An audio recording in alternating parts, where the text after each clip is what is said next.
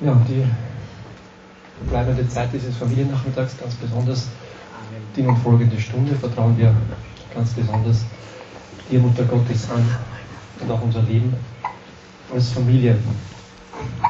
Einen höchst familienrelevanten Vortrag wird Pater Johannes Lechner von der Gemeinschaft des heiligen Johannes nun halten. Und zwar heißt er so schön die sieben guten Gewohnheiten einer glücklichen Ehe. Ich denke, hat Bezug durchaus zu unseren Themen, die wir so im Alltag haben. Ich begrüße dich sehr, sehr herzlich, lieber Pater Johannes. Sehr, sehr vielen von uns bekannt, langjährig bekannt oder zumindest von Radio Maria bekannt oder vom Hörensagen. Ähm, ich freue mich sehr, dass du heute bei uns bist. Es ist ja keine ganz nahe Anfahrt. Du kommst ja sozusagen momentan aus der fernen Westschweiz, aus Genf, wo wir in einem Priorat eurer Gemeinschaft als Prior-Dienst. Wir hoffen, dass wir uns auch, ich weiß nicht, inwieweit das schon fixiert ist, auch in Pöllau wiedersehen werden. Jedenfalls werden wir den Nachbarn Johannes noch Pöllau, nach Pöllau beten, bitte, ja, irgendwie. Ich will dahin applaudieren. Aber ich möchte deine Entscheidung, deiner freien Entscheidung nicht vorgreifen. Das ist jetzt leider schon öffentlich. Ich habe nicht eine Minute gehabt, seitdem ich gestern hier angekommen bin, um das. Ja, ich muss, ich muss schauen. Okay, also lieber Johannes, du kannst wirklich einen Kommentar sofort machen. Äh, ich begrüße dich sehr, sehr herzlich äh, und freue mich sehr auf deinen Vortrag, der jetzt auch auf Radio Maria übertragen wird. Also Vorsicht mit dem, was du sagst, was du jetzt kommentierst.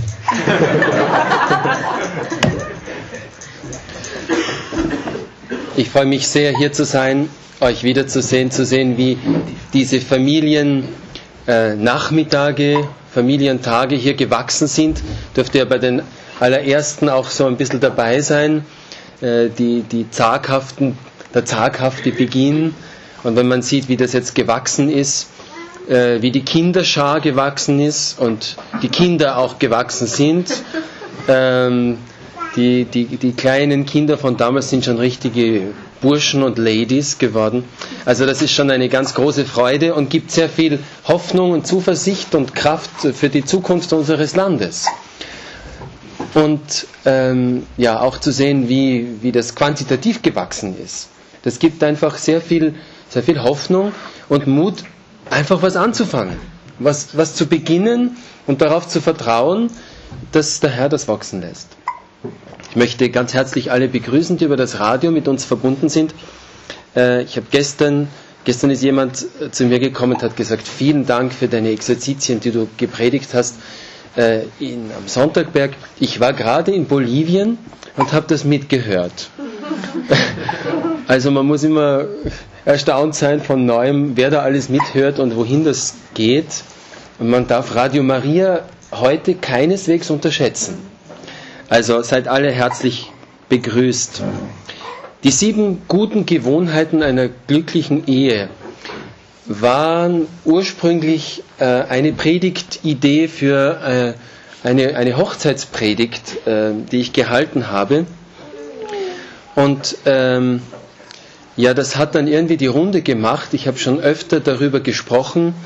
Äh, diese Texte sind auch veröffentlicht worden, äh, sind über das Internet zugänglich.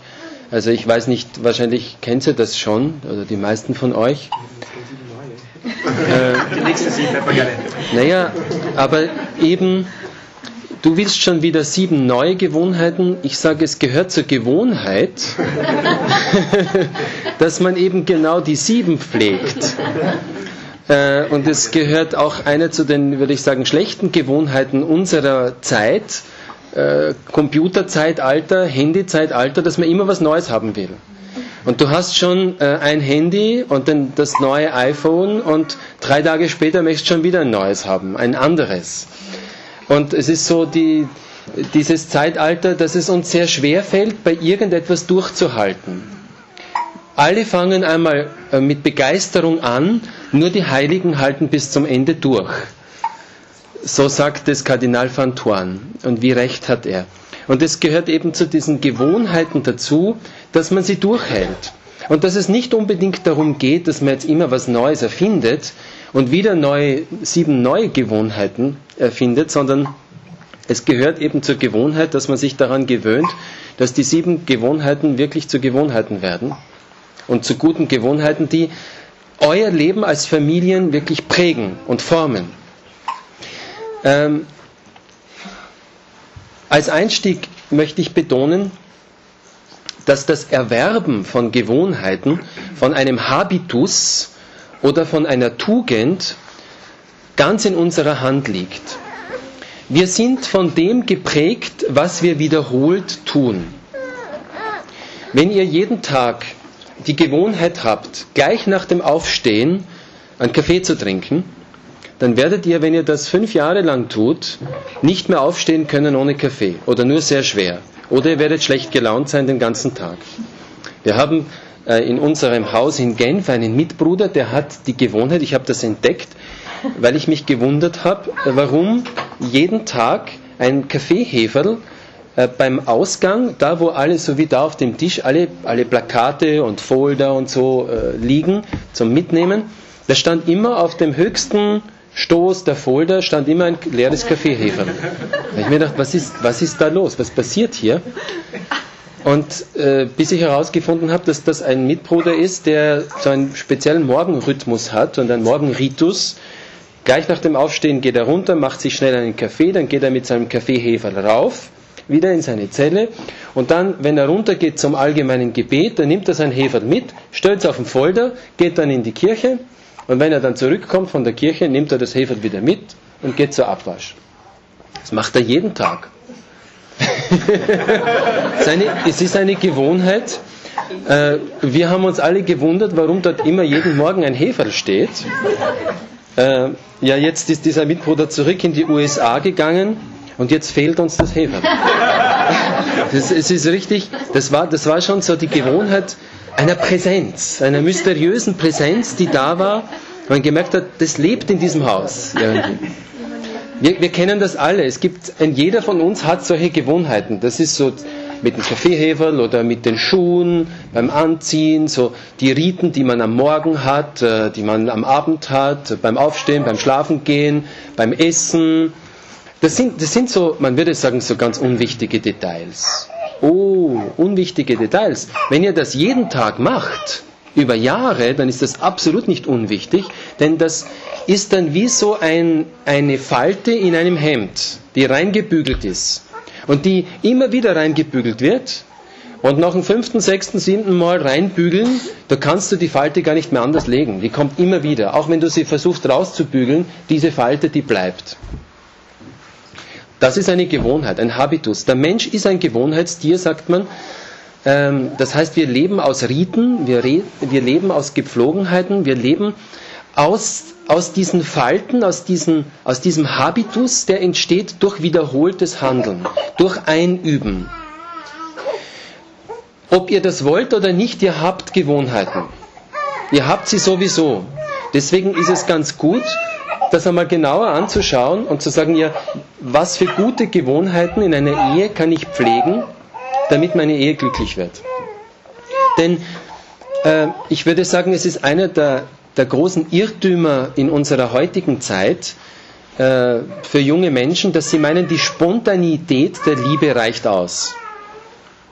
Und es reicht ja aus, dass man sich sehr liebt, vor allem am Anfang, und mit, mit der Spontanität dieser Liebe und des Gefühls, der Emotion und der festen Überzeugung, dass man sowieso über alles siegreich ist, wird man alles überwinden können. Das ist ein großer Irrtum. Damit kann man vielleicht die ersten Wochen oder Monaten, Monate überleben, aber sicherlich nicht ein, ein ganzes Leben Ehe. Das geht nicht. Denn da braucht es noch andere tragfähige Elemente. Und ich würde sagen, das Einüben in gute Gewohnheiten gehört hier wesentlich dazu. Genauso wie das Einüben äh, in schlechte Gewohnheiten ein massives Hindernis ist, dass eine Ehe glücklich werden kann. Und deswegen äh, bin ich auf diese, diese Sache gekommen mit den guten Gewohnheiten, den guten Gewohnheiten einer glücklichen Ehe. Und ich habe das verbunden mit der Hochzeit von Kana. Äh, die Hochzeit von Kana ist ja ein, ein ganz erstaunliche Perikope im Johannesevangelium, dass gerade im Johannesevangelium, wo das ja das pneumatische Evangelium ist, das spirituelle Evangelium, wo es um die höchsten Dinge geht, dass gleich nach dem Prolog und der Berufung der ersten Jünger, da geht es um eine Hochzeit. Und da geht es darum, dass Jesus mit seinen ersten Jüngern auf diese Hochzeit geht. Und ich vergleiche das immer mit einem, einem Novizenmeister, der gleich nach dem Eintritt der Novizen mit seinen Novizen auf eine Hochzeit gehen würde. Das ist irgendwie eine überraschende Sache, wenn der Novizenmeister von Heiligenkreuz mit seinen neuen Novizen auf einmal auftaucht. Gleich als erstes gehen wir mal auf eine Hochzeit und dort gibt es was zum Essen und zum Trinken, gibt es einen guten Wein und anscheinend waren die nicht vorgesehen, denn der Wein ist ausgegangen und ich denke, das hat auch damit zu tun, dass da irgendwie die Jünger dabei waren. Ich kann mir vorstellen, dass die nicht wirklich auch eingeladen waren. Es hieß nur, die Mutter Jesu war auch eingeladen, aber von den Jüngern war eigentlich nicht die Rede. Naja, und es ist eigentlich eine, eine peinliche Situation, eine untypische Situation, äh, vor allem für ein Weinland, dass da der Wein ausgeht. Und Maria ist es, die das bemerkt, diese Peinlichkeit. Man könnte auch hier sagen, das sind ja eigentlich Details. Ne? Äh, ich habe einmal Exerzitien gemacht und da hat der Exerzitienmeister äh, eine ignatianische Methode angewandt und dann hat er, hat er gesagt, so jetzt stellt euch diese Hochzeit vor, stellt euch die Personen vor, den Saal vor und dann stellt euch selber vor, wo ihr da seid. Welchen Platz hättet ihr da gehabt bei der Hochzeit von Kana? Was hättet ihr gerade gemacht? Da habe ich mir gedacht, na, so ein Blödsinn, ja, was soll ich mir da jetzt vorstellen? na gut, lassen wir uns drauf ein. Man muss ja nicht gleich alles ablehnen, auch wenn einem das fremd ist. Und dann habe ich mir gedacht, okay, komm, Heiliger Geist, jetzt zeig mir, wo, wo wäre ich da gewesen. Ne? Und dann, dann sehe ich so vor mir, wie ich da sitze und mit den Männern diskutiere. und ich war so in der Diskussion, mir ist überhaupt nichts aufgefallen. Und äh, ich weiß nicht, wie es euch so geht, gerade bei so Hochzeitsmälern, bei, bei so Veranstaltungen. Was nehmt ihr so wahr? nimmt man so die Details wahr. Da könnte man auch sagen, sind, sind ja eigentlich Details, dass da kein Wein mehr ist, ist ja eigentlich nicht so tragisch, oder? Oder doch? Und die Mutter Gottes sieht das, gerade die Mutter Gottes. Die große Mutter Gottes, die nimmt das wahr, dass, dass hier der Wein fehlt und sagt dann zu Jesus, sie haben keinen Wein mehr. Und das Ganze ist, geht dann hinaus auf die Schöpfarbeit der Diener. Äh, Jesus sagt ja zu den Dienern, füllt die Krüge mit Wasser. Und das ist so ein, auch so eine erstaunliche Sache. Äh, versetzt euch auch kurz in die Lage der Diener. Äh, das Problem ist nicht, dass es, dass es kein Wasser gibt im Krug. Das Problem ist, dass die kein Wein mehr haben. Und ich meine, 600 Liter Wasser in Krüge zu schöpfen, da schwitzt ordentlich weil Wasserhahn hat es dort keinen gegeben. Das heißt, du musst zum Brunnen rennen mit den, mit den Gefäßen, und das waren schwerere Gefäße, steinerne Gefäße, und dann zum Brunnen Wasser holen und wieder rein und wieder zum Brunnen und wieder rein. Also, und wenn du das vom Brunnen raufziehen musst und so, also da schwitzt, da bist fertig nachher. Und 600 Liter, das ist schon eine ganz schöne Menge. Dabei geht es gar nicht um das Wasser, es geht um den Wein. Und diese Diener, die, die gehorchen, die machen das. Weil Maria gesagt hat, was ihr euch sagt, das tut. Und sie machen das. Und dann, ja, ich habe mir das ausgerechnet, wenn du mit einem Eimer von 15 Litern äh, alle 600, äh, also alle sechs steinernen Wasserkrüge füllen äh, willst, dann musst du 40 Mal zum Brunnen gehen. Könnt ihr mal ausprobieren.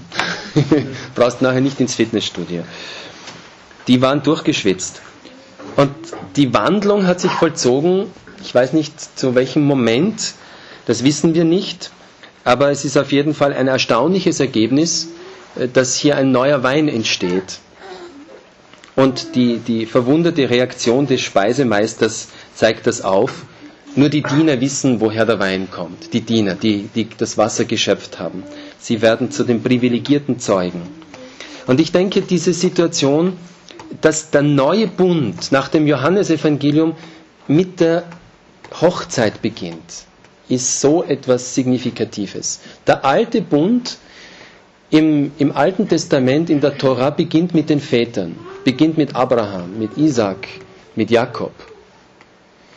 Der neue Bund beginnt mit der Hochzeit. Und das heißt, der neue Bund ist ein hochzeitliches Geheimnis. Da geht es um Hochzeit. Hochzeit Gottes mit den Menschen, aber auch um eine, eine ganz besondere Aufwertung und Wertschätzung von Seiten Gottes der menschlichen Familie und der menschlichen Ehe. Dass das das Erste war, was Jesus tut mit seinen Jüngern. Ich weiß nicht, ob wir das schon so richtig realisiert haben, eigentlich in unserer Kirche. Äh, wir sollten hier einfach der Familie eine oberste Priorität geben. Tja, jetzt hast du mich erwischt, gell? Die Hochzeit von Kana bringt daher sehr gut die existenzielle Situation des Menschen auf den Punkt, ganz besonders in der Ehe. Wir befinden uns immer irgendwo zwischen Mangel und Fülle, zwischen Zerbrechlichkeit und Herrlichkeit ganz besonders im Hinblick auf die Liebe. Und dieser Mangel an Wein zeigt einfach auf, dieser Mangel an Liebe, an Freude, an Leben in Fülle. Der Wein ist einfach so das Symbol dafür, dass ja von der vom Rausch auch, ne? aber vom ja darf man ja sagen von der von der Trunkenheit, die ja zum Ausdruck bringt, dass unser Leben nicht nur für einen grauen Alltag gemacht ist, sondern für eine große Freude. Und ich meine, immerhin hat der Herr diesen Wein geschaffen. Ne? Das ist seine Erfindung auch. Aber es geht einem immer wieder der Wein aus. Das ist die existenzielle Situation einer jeden Familie. Dass einfach irgendwann merkst, es ist nur noch Wasser da. Das Evangelium betont die Wichtigkeit der Wasserkrüge und das finde ich erstaunlich. Diese ganze Prozedur da, die hätte man sich eigentlich ersparen können. Jesus hätte den Wein auch anders dort schaffen können. Er hätte das eigentlich nicht gebraucht, dass diese Diener dort 40 Mal zum Brunnen gehen. Und trotzdem hat er es so gewollt. Das heißt, so, das ist so wichtig, äh, was hier aufgezeigt wird, dass der Herr unsere menschliche Mitarbeit möchte, dass ihm alles wichtig ist, was wir tun können. Gott ist der Erfinder des Subsidiaritätsprinzips. Das ist seine Art und Weise zu handeln. Alles, was ein anderer tun kann, das will er, dass der es tut. Und er gibt ihm auch die nötigen Mittel und, und die nötige Kraft dazu. Das ist eigentlich seine Erfindung, das Subsidiaritätsprinzip. Und hier äh, lässt der Herr die Wasserkrüge so wichtig werden, weil durch sie das Alltägliche in das Wunder eingeht. Das Alltägliche geht in das Wunder ein. Das Weinwunder von Kana ist eine Wandlung und keine Schöpfung aus dem Nichts. Eine Wandlung und keine Schöpfung aus dem Nichts. Es braucht das menschliche Mitwirken. Und das gilt symbolisch für die Ehe und für die Eheleute. Der Herr segnet das Wasser eures guten Willens, euer stetiges menschliche Bemühen und euer menschliches Bemühen in eurem Alltag und das geht ein in das Wunder in das Wunder einer Liebe, die bleibt, in das Wunder einer Liebe, die die Liebe Gottes zu, zu dieser Welt, zu seiner Kirche, zu seinem Volk widerspiegelt. Und diese Verwandlung hinein vom Alltäglichen ins Wunder, die wird hier ausgedrückt mit, diesem, mit, mit diesen Krügen. Durch die Kraft des Ehesakramentes verwandelt der Herr dieses wohlwollende Bemühen in den Wein der göttlichen Liebe, und deswegen braucht es immer neu euer Wasser. Euren guten Willen, euer Handeln, euer Schöpfen. Manchmal ist man auch erschöpft bei diesem Schöpfen. Äh, es braucht Initiative, Proaktivität, nicht nur Passivität, dass man wartet, ja, Gott wird schon machen. Ne? Ich habe ja eh Bet. Beten ist wunderbar, sich Gott anvertrauen ist wunderbar, aber äh, ich würde sagen, gerade unter gläubigen Christen bin ich immer wieder erstaunt, dass sie meinen, ja, dass Gott an, eurer, an, an ihrer Stelle die, die Ehe leben wird. Na, na, na, na, so läuft es nicht. Er, er, gibt, er, er gibt die Gnade, natürlich gibt er die Gnade, aber er wird nicht an eurer Stelle die Initiative ergreifen, einmal ein paar Sachen auf den Tisch zu legen und dann darüber zu reden. Das müsst ihr machen. Er wird nicht an eurer Stelle äh, anfangen, die Projekte und die Visionen, eure gemeinsamen Visionen oder Wohnungspläne äh, euch ins Herz zu legen, einfach so. Das müsst, das müsst ihr selber machen. Versteht ihr, was ich meine? Und wenn man dann nur passiv ist und wartet, dass Gott einem das irgendwie zeigt, ja, dann wird sie nichts tun. Weil Gott möchte, dass ihr das macht. Weil, weil er euch ernst nimmt in eurer Verantwortung. Und so denke ich, dass die Eheleute ihre Krüge mit Wasser füllen sollen. Und wie das konkret geht, möchte ich eben anhand dieser sieben guten Gewohnheiten einer glücklichen Ehe darstellen. Wie man sich einüben kann, damit man stetig in der Liebe wächst. Und der Herr wird das garantiert verwandeln in einen köstlichen Wein. Aber die Gewohnheiten, die sind sozusagen dieses Wasser, wo man immer wieder zum Brunnen geht und schöpft. Ja, geht soweit? Okay. Also die erste gute Gewohnheit besteht darin, dass man dem anderen Freude bereitet. Also noch eine Vorbemerkung, das sind jetzt keine äh, großartigen Sachen, das sind ganz einfache Dinge, die ich euch da sage. Aber wir wissen ja, dass die einfachsten oft die schwierigsten, aber auch die, die tiefsten sind. Das erste ist, dem anderen Freude zu bereiten. Ein glückliches Ehepaar wird füreinander immer neu zum Geschenk. Ein glückliches Ehepaar lässt sich immer wieder was einfallen, wie man dem anderen eine kleine Freude macht. Kleine, Freu kleine Geschenke erhalten die Freundschaft, heißt es. Ähm, Überraschungen, man bringt dem anderen was mit, man macht etwas für den anderen, wo man weiß, ma, der, der freut sich so drüber, wenn ich äh, die Mülltonne ausleere. Ähm, oder man, man, man bereitet ein, ein herrliches Essen vor, also das ist ein Geheimtipp an alle Frauen. Männer essen wahnsinnig gern. Und ein gutes, ein gutes Essen für einen hungrigen Löwen stillt äh, den heftigsten Zorn. Äh, also Essen ist sowieso immer eine gute Sache, vor allem für Österreicher. Kleine und große Freuden zu bereiten und nicht Schmerz oder Sorge. Auch hier geht es um Proaktivität. Man muss hier das, äh, das Handeln Gottes imitieren, der uns zuerst liebt. Und die Gnade Gottes ist zuallererst mal eine vorbeugende Gnade. Es ist eine Gnade, die auf uns zugeht, die uns innerlich stärkt, damit wir das Gute tun können und uns eine Festigkeit, eine Stetigkeit gibt, im, in diesem Tun. Erst nachher, nach dem Fall, wird die Gnade zu einer heilenden Gnade. Aber die eigentliche Gnade will gar nicht heilen, sondern will uns eigentlich nur im Guten äh, verharren lassen. Das ist das ganze Geheimnis der unbefleckten Empfängnis. Und ich denke, davon kann man sich etwas abschauen im, im ganz konkreten Eheleben und sowieso überhaupt, im, ist eine Lebensweisheit, würde ich sagen. Es ist besser, äh, Verletzungen vorzubeugen durch ein, ein, ein proaktives Handeln im Guten und in der Freude, als nachher versuchen, das Negative zu neutralisieren und zu eliminieren. Und dadurch, dass man die richtigen Initiativen setzt zum richtigen Zeitpunkt, erspart man sich so viel Ärger nachher. Und diese Initiativen, um die geht's, initiativ zu werden. Und ich habe den Eindruck, dass man hier zu wenig kreativ ist manchmal. Äh, ich glaube, dass der liebe Gott uns die Fantasie dazu gegeben hat.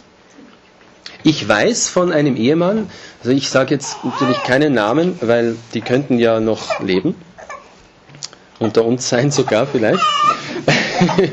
Oder er könnte zuhören. Man muss ja wirklich aufpassen, was, was man sagt, wenn man im Radio spricht.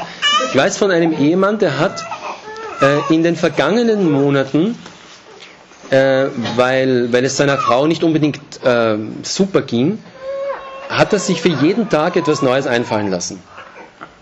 Jeden Tag. Eine, eine, irgendeine Kleinigkeit, irgendeine Überraschung. Einfach damit sie spürt, äh, dass, dass er sich total mobilisiert für sie und, und für sie da ist.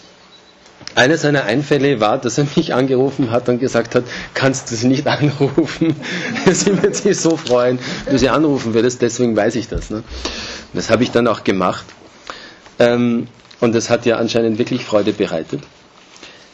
Ja, ich denke, diese, dieses Pflegen äh, der Freude, äh, das, das schafft so viel Zufriedenheit und das, das, schenkt, das schenkt so eine Sicherheit auch. Und da wird man ganz konkret für den anderen zum Geschenk. Es klingt sicher sehr einfach auch, aber in der Praxis ist das schwer. Äh, denn, denn wir sind eingeholt von, von Stress, wir sind eingeholt von all dem, was zu tun ist, äh, so viele Wichtigkeiten. Äh, und dann, ja, man kommt so schnell in eine Strudel hinein, wo man nicht mehr sieht, wie außergewöhnlich das eigentlich ist, was man leben darf. Und man, man, man wird blind für das Geschenk, man wird blind ja, für das Wunder, für das Wunder des anderen, das Wunder des anderen in seiner Liebe. Ja, und dann, und dann sieht man das nicht mehr und dann bemüht man sich auch nicht mehr. Aber ich denke, äh, das hier, es ist wirklich der konkrete Ausdruck der Liebe des Wohlwollens. Und ich würde sagen, Ehe ist vor allem in der Dauer Wohlwollen, Amor benevolentiae, dem anderen das Gute wünschen, dem anderen das Gute zusprechen, dem anderen das Gute tun. Und so kann man sich fragen, ist das, was ich tue und was ich bin, für den anderen eine Freude? Das gehört zu einer kleinen Gewissenserforschung im Advent dazu. Ist das, was ich mache, was ich bin, wie ich rede mit dem anderen, äh, was ich so mache, wie ich meinen Tag gestalte, werde ich da zu, zur Freude für den anderen. Seid ihr heute schon bewusst füreinander zur Freude geworden? Fragezeichen. Ich denke, dass sich in dieser Aufmerksamkeit für den anderen äh, ein, ein wichtiger Schlüssel zum Herzen des anderen befindet. Wenn man diese Aufmerksamkeit hat, da, da schließt man immer wieder das Herz des anderen auf. Und da kann man sich wirklich inspirieren lassen von allen möglichen Initiativen. Da ist der Fantasie und der Kreativität kein, keine Grenzen gesetzt. Wer, wer so eine Aufmerksamkeit in der Dauer durchhält, ich denke, der wird ein hohes, ganz hohes Maß an Liebe, an gegenseitiger Liebe erreichen. Das ist das allererste, dem anderen Freude zu bereiten und nicht Kummer oder Schmerz. Die zweite gute Gewohnheit besteht darin, dass man wohltuende Riten und Bräuche der Liebe und der Freundschaft pflegt. Freunde, Freundschaft und natürlich auch die Freundschaft in der Ehe lebt aus, aus Riten. Äh, man, jede, jede, jede, jeder eigene Freundschaftskreis hat so seine typischen Gesten, wenn Jugendliche zusammenkommen. Äh, allein schon, wie, wie man sich begrüßt. Ja. Ich glaube, äh, da fängt schon sehr viel an. Äh, wie geht man aufeinander zu? Wie grüßt man sich? Ähm, in Kamerun gibt es eine ganz besondere Art, sich zu grüßen. Äh, da naja, das muss man eigentlich vorzeigen. Komm, komm Robert, das muss man. Das kann, tut mir leid für die, die jetzt nur über das Radio zuhören. Ne? Also macht man es erst so, genau, dann so, und dann mit dem Mittelfinger so, dann schnipst man und dann macht man so. Das ist so ein, ein, ein Gruß unter Freunden. Ja, da muss man schon der Schulter, ja, da muss man, da muss man schon das aushalten auch. Das ist ein typischer Gruß unter Freunden. Da brauchst du noch gar nichts sagen und du weißt, was da für eine enge Verbindung einfach da ist. Ja. Ähm, ich denke, dass sehr vieles von, von gelungenen Beziehungen schon davon abhängt, wie man sich grüßt. Das heißt, wenn, wenn ihr euch wieder seht, wenn jemand nach Hause kommt von der Arbeit, wie, wie grüßt jemand den anderen, äh, da hängt schon sehr viel davon ab, wie das geschieht, ob der Abend ein guter Abend wird oder ein schlechter Abend. Wenn, nehmen wir jetzt einen Fall, der hier sicherlich nicht passiert, äh, der Mann hat einen schweren Arbeitstag gehabt, äh, kommt nach Hause, äh, erinnert sich nicht mehr daran, dass das ihr Geburtstag ist, oder vergessen, weil es war wirklich ein schwerer Arbeitstag. äh, kommt bei der Tür rein, sagt, hallo, geht ins Bad, duscht sich, äh, schaltet dann den Fernseher ein und sagt, hast was zum Essen gemacht? Ich habe einen Hunger. Ähm, wird wahrscheinlich kein guter Abend werden. Es wird, wird sie nur sehr schwer verkraften, glaube ich. Kein, keine Aufmerksamkeit für ihre Gegenwart, äh, kein anerkennendes Wort, keine Frage, wie geht's dir, wie war dein Tag, äh, was war bei dir, keine, und dann natürlich nicht einmal ein Happy Birthday, äh, keine Blumen und kein Geschenk. Ähm, ja, no comment. Wenn er nach Hause kommt mit einem Strauß Blumen äh, und sagt, äh, ja, ich weiß nicht, was ihr da sagt. So. Also ich weiß, was ich sagen würde, aber das sage ich jetzt nicht. aber, aber wenn er, wenn er so, so sich total einfach freut über seine Frau und dass es sie gibt und ihre Existenz und alles, was sie, was sie bereit ist für ihn zu tun und so, ja, dann wird dieser Abend ein toller Abend werden. Dann ist sofort eine innere Verbindung da, eine Connection da. Und ich denke, das ist so ein, ein erster Ritus, wie man sich grüßt. Und ich glaube, das, das ist nicht so eine Nebensache. Also dieser erste Eindruck, der ist enorm wichtig. Wie ein französischer Kardinal einmal gesagt hat, äh, passen Sie sehr auf den ersten Eindruck auf, denn meist ist er der richtige. Äh, und dieser erste Eindruck, das ist ja nicht nur im Allgemeinen so, so der allererste Eindruck, wie ihr euch begegnet seid. Auch interessant, sich daran zu erinnern, wie es euch gegangen ist, als ihr einander das erste Mal trafet, sondern äh, so der erste Eindruck, wenn man sich wieder trifft, so am Abend. Das ist, das ist irrsinnig wichtig. Das sind so Details, aber die spielen so eine wichtige Rolle für das Zusammenleben. Äh, ich denke auch, wenn, wenn jemand nach Hause kommt und zuerst einen Hund begrüßt und dann den Computer einschaltet und eben dann nur schaut, äh, ob die Frau was zum Essen gemacht hat, äh, das ist nicht sehr konstruktiv und wird kaum zu einer vertieften Freundschaft führen. Ich weiß von einem Ehepaar, äh, das hat sich ein Begrüßungszeremoniell vom Hund abgeschaut. Denn der Hund, der freute sich immer riesig, wenn, wenn sie nach Hause kamen und sprang hinauf. Und ihr kennt es ja, ne? wie, wie Hunde so, so völlig, völlig übergeschnappt und verrückt sein können, wenn sie sich freuen, wenn das Herrl oder das Fraudel kommt. Und sie haben, das Ehepaar hat sich das angeschaut und gesagt, ja, warum eigentlich nicht wir auch? So, ne?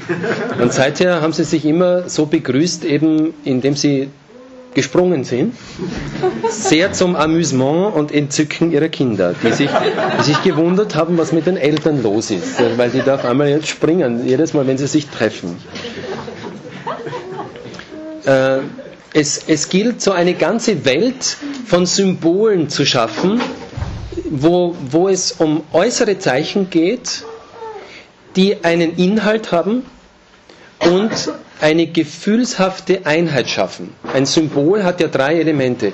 Hat ein sichtbares Element, hat ein affektiv-emotionales Element und hat ein, ein, ein, ein geistiges, ein, ein Bedeutungselement.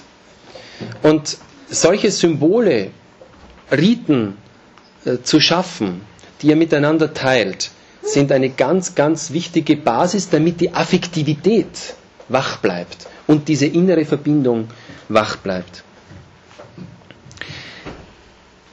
Zu diesen Riten, würde ich sagen, gehören auch die Komplimente. Ähm, jetzt ein kleiner Aufruf an die Männer. Ähm, ihr müsst wissen, äh, das Herz einer Frau kann nicht genug kriegen von Komplimenten. Das Herz einer Frau ist sogar unersättlich, was Komplimente betrifft.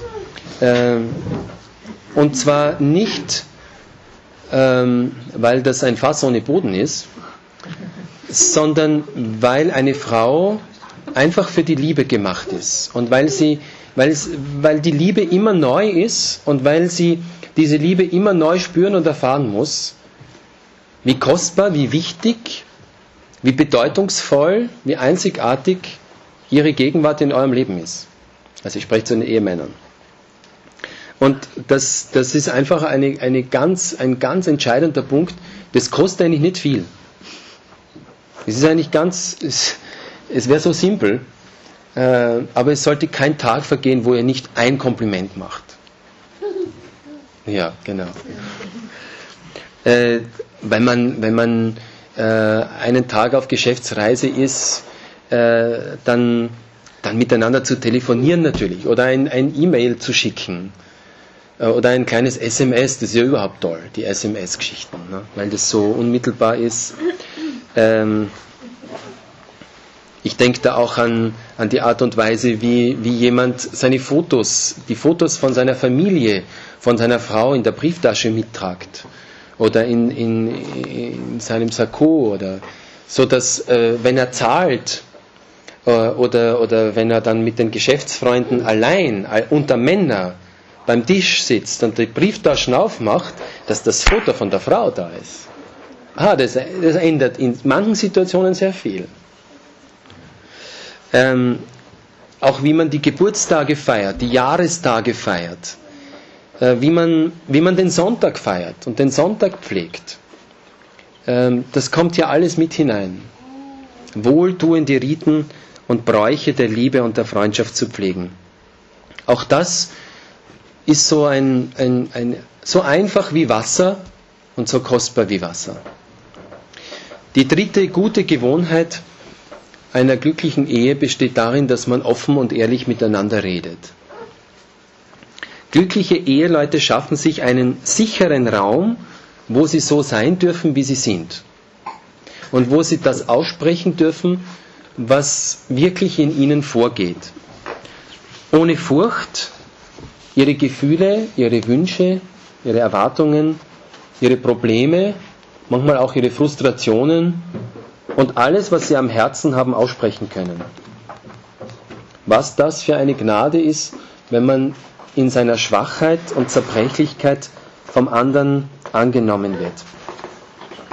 Ich denke da an ein steirisches Ehepaar, die haben ihr 25 äh, Jahr Jubiläum gefeiert, silberne Hochzeit. Und äh, wir haben da das gemeinsam gemacht, äh, nur in einem ganz intimen Kreis. Und dann haben wir zu dritt Mittag gegessen. Und ähm, ich bin immer sehr neugierig. Und da habe ich sie gefragt, also jetzt erzählt mir ein bisschen von euren Ehejahren, 25 Jahre, weil ich muss ja, ich muss ja wissen, auch wie das ist mit der Ehe und so. Na, erzählt mir ein bisschen, wie, wie, wie ist das abgelaufen? Was, was war das Schönste und was war das Schwerste für euch? Und dann haben sie sich angeschaut und haben sofort wie aus einem Munde gesagt, äh, das Schönste in diesen 25 Jahren für uns war, dass ein jeder von uns mehr zu sich selber geworden ist durch den anderen.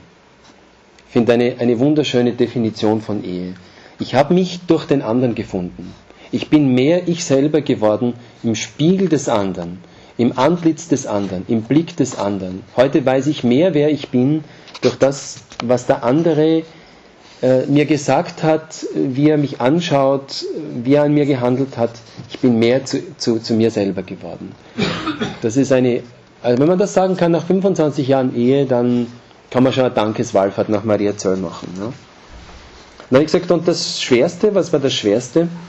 Und sie haben gesagt, auch da waren sie sich einig, diese Askese, die Kenntnis, die man von den Schwächen des anderen hat, seine Fehler, äh, die alten Akten, die Dossier, die, die sich so aufhäufen und, und äh, so, die, die man dann ins Archiv gibt und die jederzeit abrufbar sind, vor allem im Streit, dass man das nicht verwendet, gerade im Streit, weil man den anderen so gut kennt, dass man genau weiß, wo er am verwundbarsten ist und am verletzlichsten. Und dass man dieses, dieses Wissen, das man vom anderen hat, nicht ausnutzt, um ihn zu verletzen. Diese Askese, das ist am allerschwersten gewesen, haben die beiden gesagt. Und das fand ich also sehr stark. Ich glaube, das ist sehr, sehr richtig. Das fasst Ehe eigentlich sehr gut zusammen, sowohl hier im schwersten als auch im schönsten. Ich denke, zu den Gewohnheiten, den guten Gewohnheiten gehören auch dass man die Versprechen, die man gibt, hält. Wenn man sagt, ich bin um fünf da, sollte man nicht um sieben kommen, sondern dann sollte man um fünf kommen. Und wenn es wirklich nicht geht, ja, dann, dann, muss man, dann muss man zumindest das rechtzeitig sagen. Du, es geht nicht, äh, es ist das und das dazwischen gekommen, äh, geht das, kannst du das verstehen. Ähm, aber nicht im Regen stehen lassen. Das gilt für kleine Versprechen, das gilt auch für große Versprechen. Wenn ihr versprochen habt, äh, nach der glücklichen Geburt eures siebten Kindes, ähm, obwohl ihr schon 42 wart, eine Million äh, Schilling, also sagen wir 77.000 Euro, äh, einer Klostergemeinschaft zu spenden, wenn das Kind gesund ist, dann muss man das auch einhalten dann. Ne? Das ist geschehen. Also es gab ein, ein, ein Ehepaar, äh, sie ist schwanger geworden, sie war 42 oder 43 und äh, die Ärzte haben gesagt, schwierige Schwangerschaft, also ich rate Ihnen, das Kind nicht zu behalten. Und sie haben gesagt, nein, wir vertrauen auf Gott. Ähm, es kommt überhaupt nicht in Frage, dieses Kind äh, abzutreiben. Ähm, und dann haben sie ein Gelübde gemacht. Damals waren noch Schilling und gesagt, wenn dieses Kind gesund auf die Welt kommt, dann spenden wir eine Million Schilling. Ja, sie haben, sie haben anscheinend dieses Geld gehabt, sie konnten sich das leisten. Aber äh, ja, ich, ich, ich, ich kenne ihr Gesamtbudget nicht.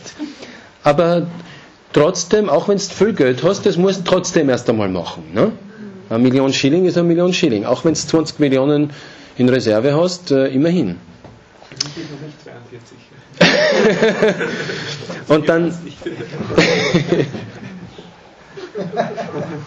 Und eigentlich haben sie ja an uns dabei gedacht, also an die, an, an die Brüder.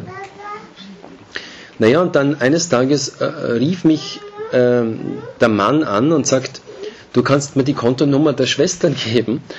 Äh, ich wusste natürlich von der ganzen Geschichte gar nichts. Habe ich gesagt, äh, was brauchst du die Kontonummer von den Schwestern? Äh, ich kann sie dir schon geben, aber äh, und dann sagt er, hat er mir die Geschichte erzählt. Und er hat gesagt, ja, eigentlich wollte ich euch das spenden, aber das Kind ist auf die Welt gekommen, das ist ein Mädchen. das Kind ist gesund, Mutter und Kind sind gesund und jetzt wollen wir das Gelübde einlösen, aber da es ein Mädchen geworden ist, wollen wir das den Schwestern geben. und so haben die Schwestern an diesem Tag auf ihrem Konto, wo nichts oben war, dann auf einmal eine Million Schilling oben gehabt. Versprechen, die man macht, auch zu halten. Ich glaube, das ist ein, ein, ein ganz ein wichtiger Punkt, weil dadurch das Vertrauen immens gestärkt wird. Ich weiß, ich kann mit dir rechnen, ich weiß, ich kann auf dein Wort zählen. Das, das ist irrsinnig konstruktiv und, und aufbauend einer Beziehung in der Dauer. Die vierte gute Gewohnheit besteht darin, dass man bei schwierigen Angelegenheiten geschickt und schlau in der Kommunikation ist. Äh, und ich glaube, das ist ein ganz wichtiger Punkt. Äh, ein, ein intelligentes Krisenmanagement. Ähm, es ist nirgendwo gesagt im Evangelium, dass es keine Konflikte geben wird unter Christen, auch unter christlichen Ehepaaren. Äh, und wenn ihr die Paulusbriefe lest, dann werdet ihr merken, äh, der immer, wenn er sich an die äh, Gemeinden, das geht sich sehr gut aus, immer wenn er, wenn er an, sich an die Gemeinden richtet, dann, dann spricht er immer die Konflikte an. Es hat überall Konflikte gegeben. Das Entscheidende ist, dass innerhalb von christlichen Gemeinschaften und christlichen Familien Konflikte evangeliumsgemäß gelöst werden. Das ist der entscheidende Punkt. Dass es Konflikte gibt, nur bitte, also wenn ihr von einem konfliktfreien Leben träumt, hier auf der Erde, äh, ich nehme mal an, dann, dann seid ihr entweder eingeraucht oder, oder einfach äh, völlig, völlig in den Wolken und äh, sind Illusionen.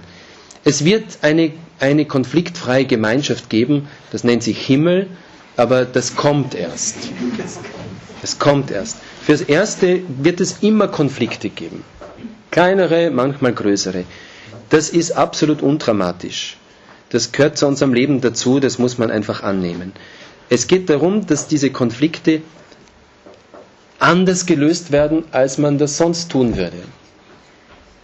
Es geht um dieses Anders des Evangeliums. Und ich denke, da geht es auch darum, dass man äh, Kinder des Lichtes, dass mein Kind Kinder des Lichtes sein soll.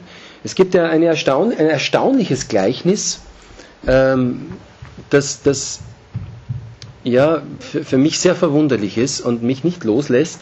Das ist dieses Gleichnis von dem, von dem untreuen Diener, den der Herr entlassen will, äh, weil er seine, äh, seine Verwaltung äh, schlecht macht. Und dann setzt er sich hin und überlegt er, was mache ich jetzt? Der will mich entlassen, ähm, betteln schäme ich mich und äh, zum Arbeiten habe ich nicht die Kraft dazu äh, was, wird, was, soll, was, kann ich machen, damit die Leute mich aufnehmen? Und dann, und dann setzt er sich hin und sagt, ich weiß, ich lasse die ganzen Schuldner meines Herrn kommen und dann sage ich zu ihnen, was schuldest du? Und der eine sagt 100, 100 Sack Weizen, komm, setz dich hin, schreib 80. Und wie viel schuldest du? Ja, 80 Fässer Öl, ja, komm, setz dich hin, schreib 50.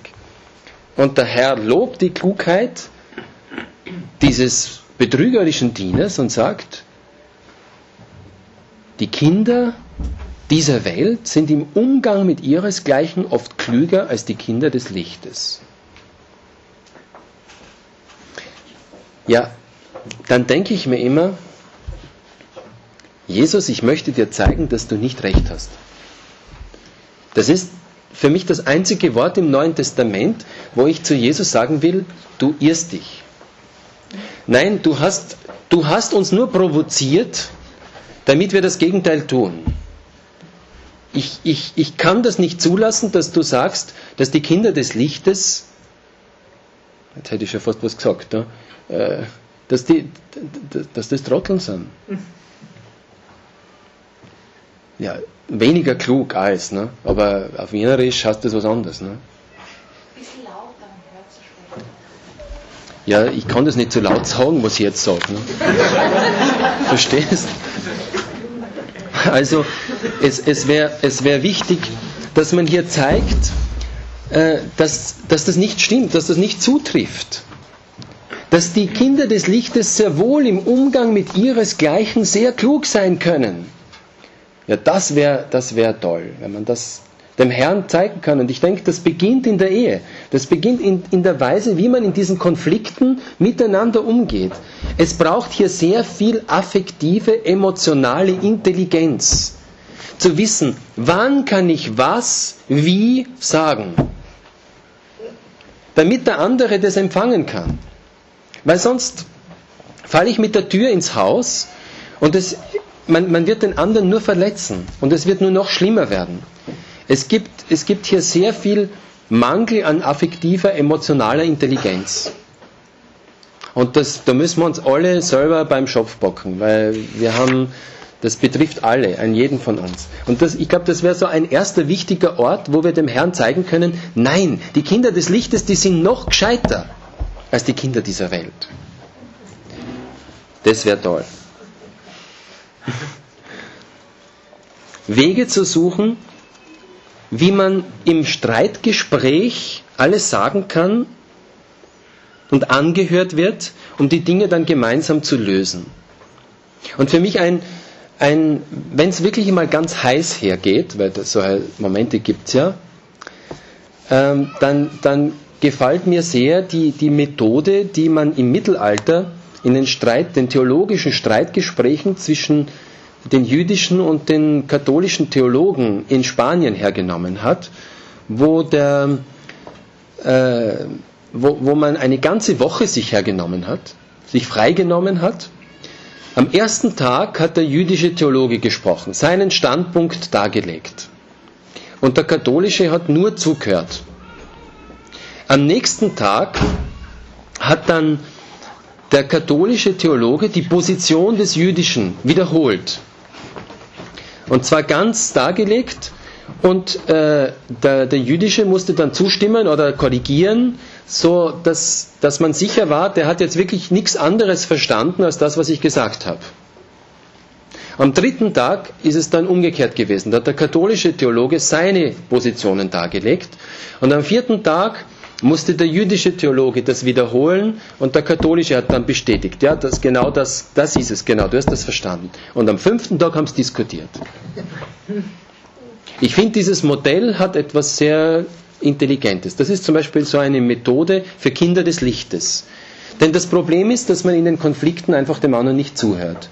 Und dass, dass das nicht rüberkommt. Und ich meine, ihr müsst jetzt nicht immer fünf Tage hernehmen, um so einen Konflikt zu lösen. Manchmal reicht es aus, dass man das auch macht, schon mit fünf Minuten. Ja, fünf Minuten, wirklich, da höre ich dir nur zu. Und jetzt sage mal alles und ich falle dir nicht ins Wort und ich unterbreche dich nicht. Sondern ich versuche wirklich mal zu verstehen, was du sagst und dann wiederhole ich das. Stimmt das? Habe ich das jetzt richtig verstanden? Und dann, dass die Möglichkeit besteht, das zu korrigieren. Denn der affektive Filter, vor allem wenn der Zorn da ist oder die Verletzung da ist, verfälscht das Urteilsvermögen. Und deswegen ist es so wichtig, dass man, dass man wirklich dann auch hört und sich korrigieren lässt. Na, du hast jetzt das gar nicht gehört, du hast gar nicht das vernommen, was ich dir gesagt habe. Du siehst nur diesen einen Punkt, aber ich habe von all dem anderen jetzt gesprochen. Nimmst du das wahr? Und, und, und dann umgekehrt, und dann kann man darüber sprechen. Wenn man einmal wirklich sicher ist, ich habe nichts anderes gehört als das, was der andere mir auch wirklich sagen wollte. Ist eine Möglichkeit. Es gibt sicher äh, andere Möglichkeiten, aber mir scheint, Redezeit und Zuhörzeit muss man dann irgendwie regeln, äh, damit, damit das geht. Ja. Gewaltfreie Kommunikation ist sowieso ein echter Bekehrungsweg. Also nicht, nicht immer zu, also in, in, ihr habt es ja gemerkt, im, im, im Streitgespräch gibt es gewisse Worte, die immer kommen. Nämlich immer und nie und sowieso. Du machst das immer so und du vergisst immer und du machst es sowieso nie. Was überhaupt nicht stimmt. Der hat sich zehnmal bemüht und dann hat er zweimal vergessen. Aber diese Verallgemeinerungen, die tun so saumäßig weh. Das sind so Dolchstiche. Und dann eben nicht zu sagen, immer und, äh, sondern ich nehme mal an, dass du dich schon so oft bemüht hast, aber dass du heute das vergessen hast. Oder nicht zu sagen, du, du machst es sowieso immer so, sondern zu sagen, ja, ich empfinde, ja, eben das nicht im Du, in der Du-Form zu sagen, sondern in der Ich-Form, wie ich das lebe. Dann ist das weniger aggressiv. Ist ein Bekehrungsweg. Vor allem Weg. Fünf, die fünfte gute Gewohnheit besteht darin, dass man sich ständig dem anderen zuwendet. Äh, online zu sein für den anderen. Ständig. Ständig verbunden zu sein. Affektiv mit dem anderen verbunden zu sein. Auch dann, wenn der andere gar nicht im selben Raum ist.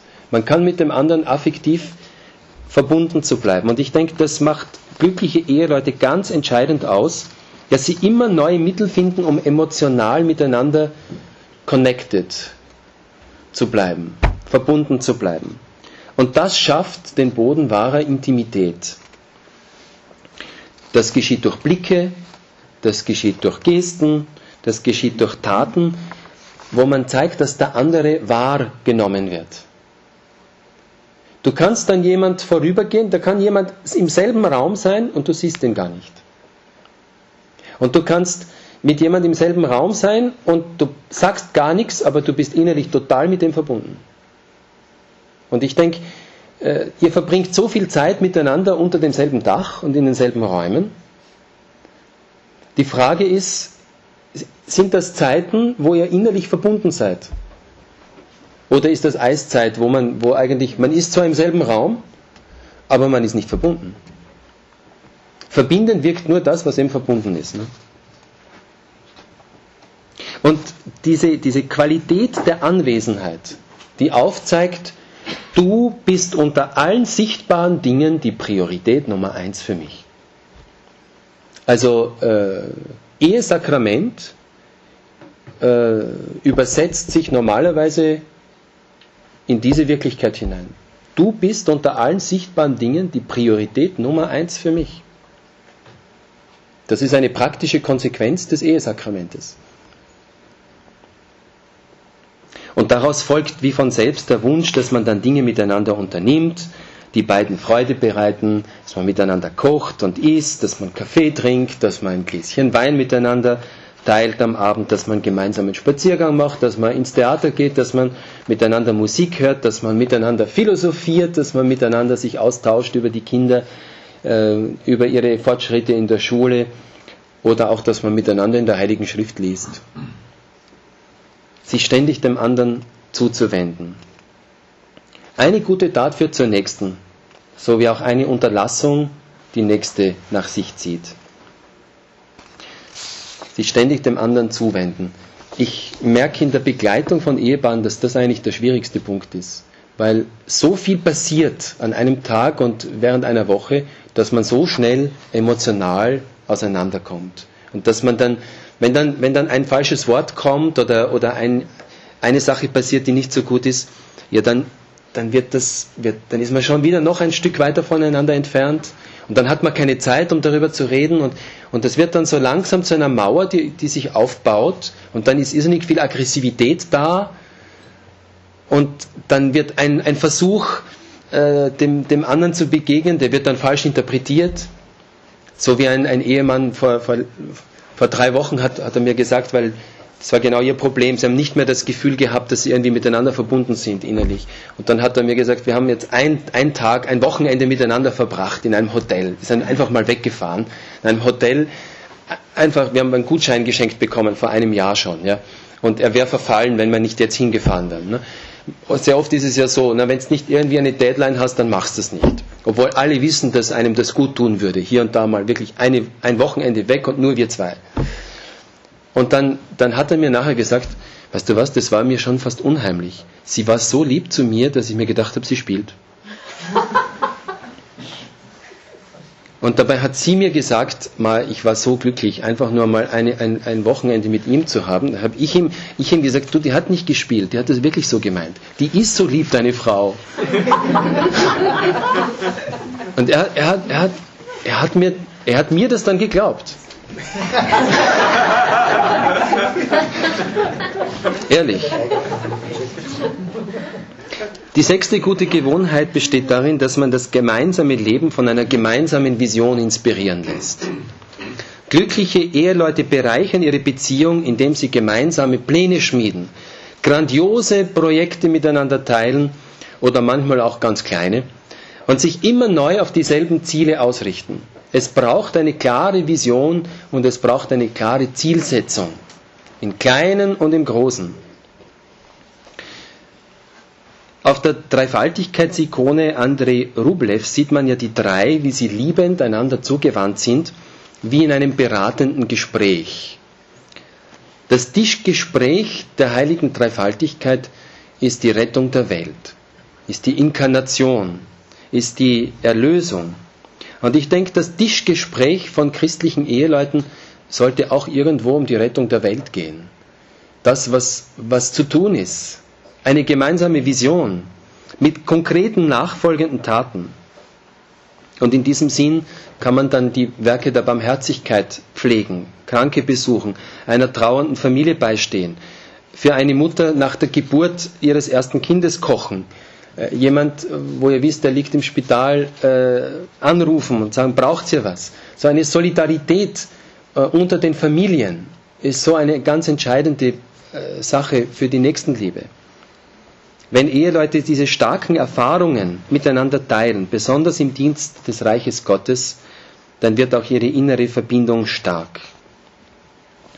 Dazu möchte ich auch äh, herzlich zur Sonntags- und Festkultur einladen. Wir haben das Geschenk, den Sonntag zu haben. Bitte nutzt den und macht aus diesem Sonntag einen Festtag, der, der, wo, wo man aufatmen kann nach, nach der Galeere der Woche. Und schließlich die siebte gute Gewohnheit besteht darin, dass man das gemeinsame Gebet durchhält. Beten verbindet mit Gott und Beten verbindet untereinander. Und ich denke vor allem in der Dauer, durch das Gebet kann man sich Gott öffnen und dem immer größeren Gott und so auch die Unzulänglichkeiten, die, die Schwachheiten, die, die Unvollkommenheit auch eurer Beziehung und eurer Liebe und eurer, eurer Frau oder eures Mannes annehmen. Denn ihr steht vor einer vollkommenen Liebe, die die Liebe Gottes ist. Und deswegen wird die unvollkommene Liebe, die ihr erfahrt, mit all ihren Grenzen, nicht mehr zum Drama, sondern sie wird aufgehoben hinein in eine größere Liebe Gottes, die wirklich vollkommen ist und die eine, eine immer fließende Quelle ist. Und ich denke, dieses Wissen von dieser Transzendenz umgeben und getragen zu sein, macht die Begrenztheit dieser Welt und die Begrenztheit der Beziehungen erst erträglich. Sonst reibt man sich furchtbar daran. So kann die Erfahrung der Grenzen sogar zu einem Sprungbrett werden, um hinzukommen zur Liebe Gottes. Zu jener Liebe, die immer gibt, die immer verzeiht, die alles erträgt, die mit einem Wort ewig ist. Und ich denke, äh, dieses Beten, das bezieht sich auch auf die Sexualität.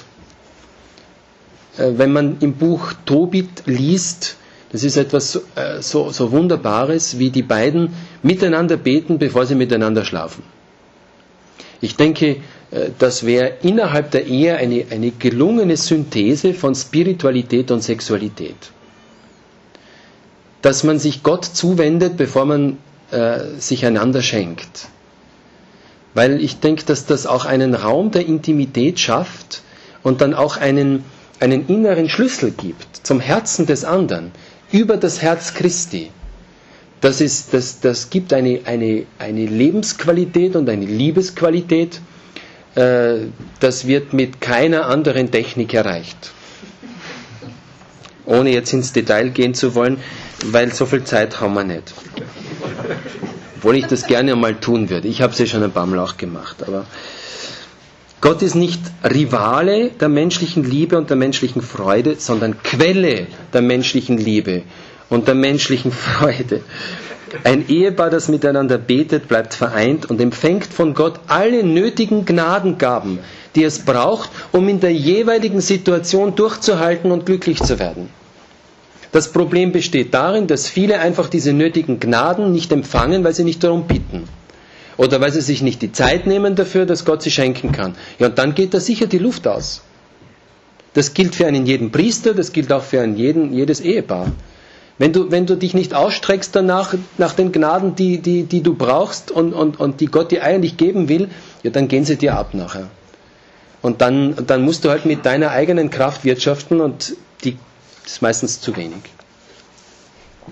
Diese sieben guten Gewohnheiten, wenn ihr die pflegt, äh, dann garantiere ich euch, dass ihr eine glückliche Ehe führt.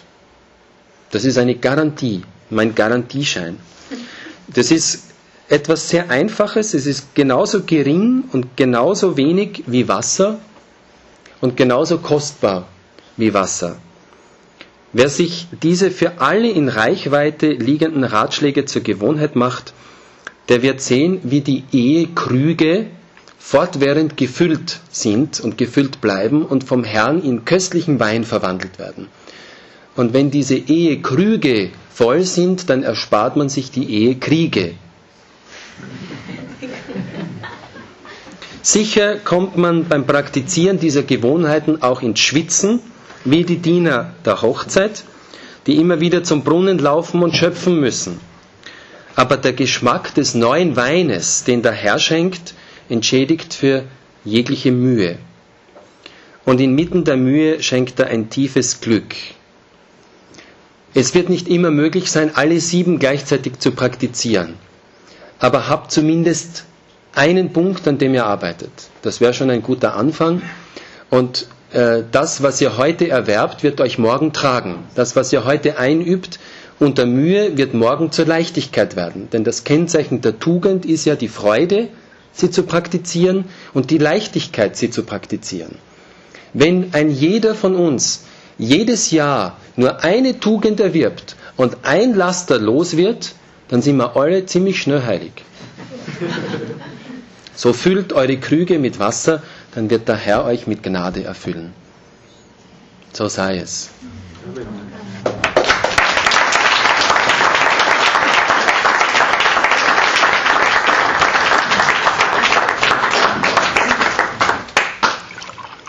Du gibst uns ein Beispiel, Pater Johannes, du füllst den Krug mit Wasser.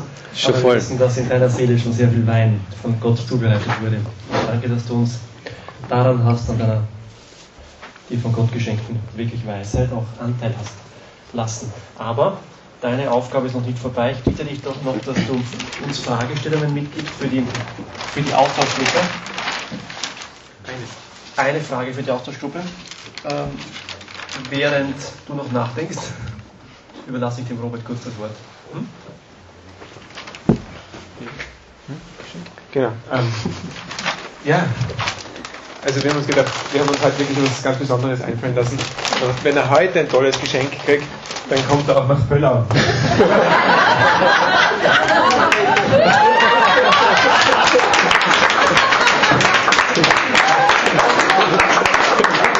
ist ja morgen Nickel, oder? Vergelt's Gott. Ja, und dann gibt es noch einen Schildchen. Den bringst du am besten, du in einen Terminkalender schaust. Schau, dass du nicht zu zweit oder zu dritt bist.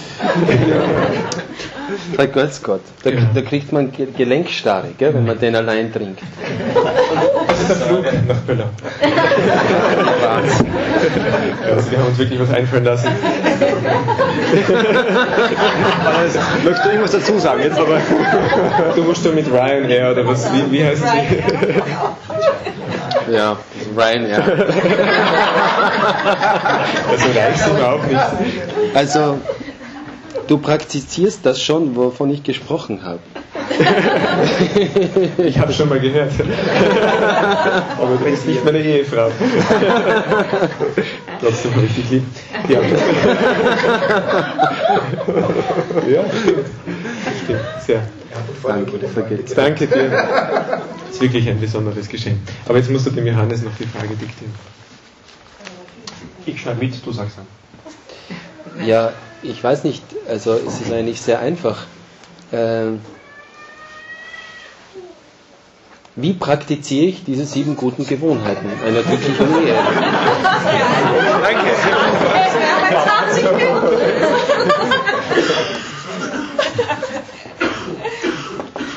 Oder? Was soll ich sonst sagen? Ja.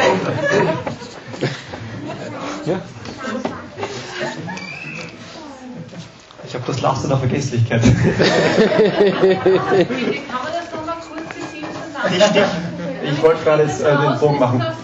Ja gibst doch nur die Stichworte, ich notiere. Also dem anderen Freude bereiten, Freude, Bereit.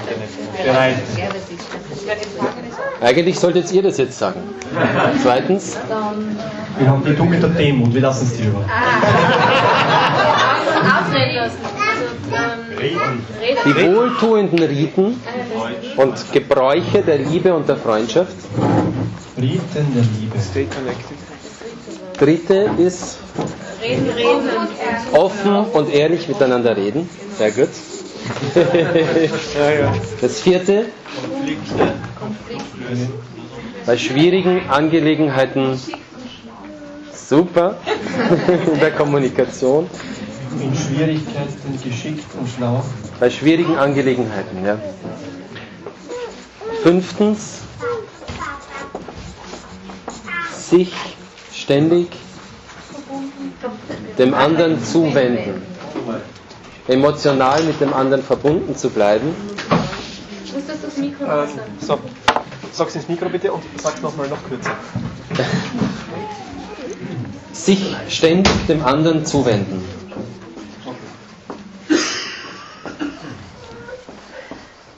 Das nächste ist die gemeinsame Vision und die gemeinsamen Projekte, sich inspirieren zu lassen von den gemeinsamen Projekten und Visionen. Und das siebte, das gemeinsame Gebet durchhalten. Da ist jedes Wort wichtig. Das gemeinsame Gebet durchhalten.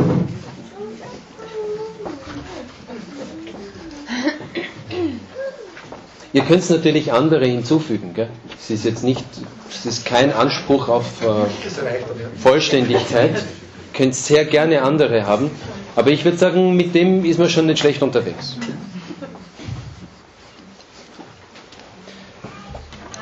Gut.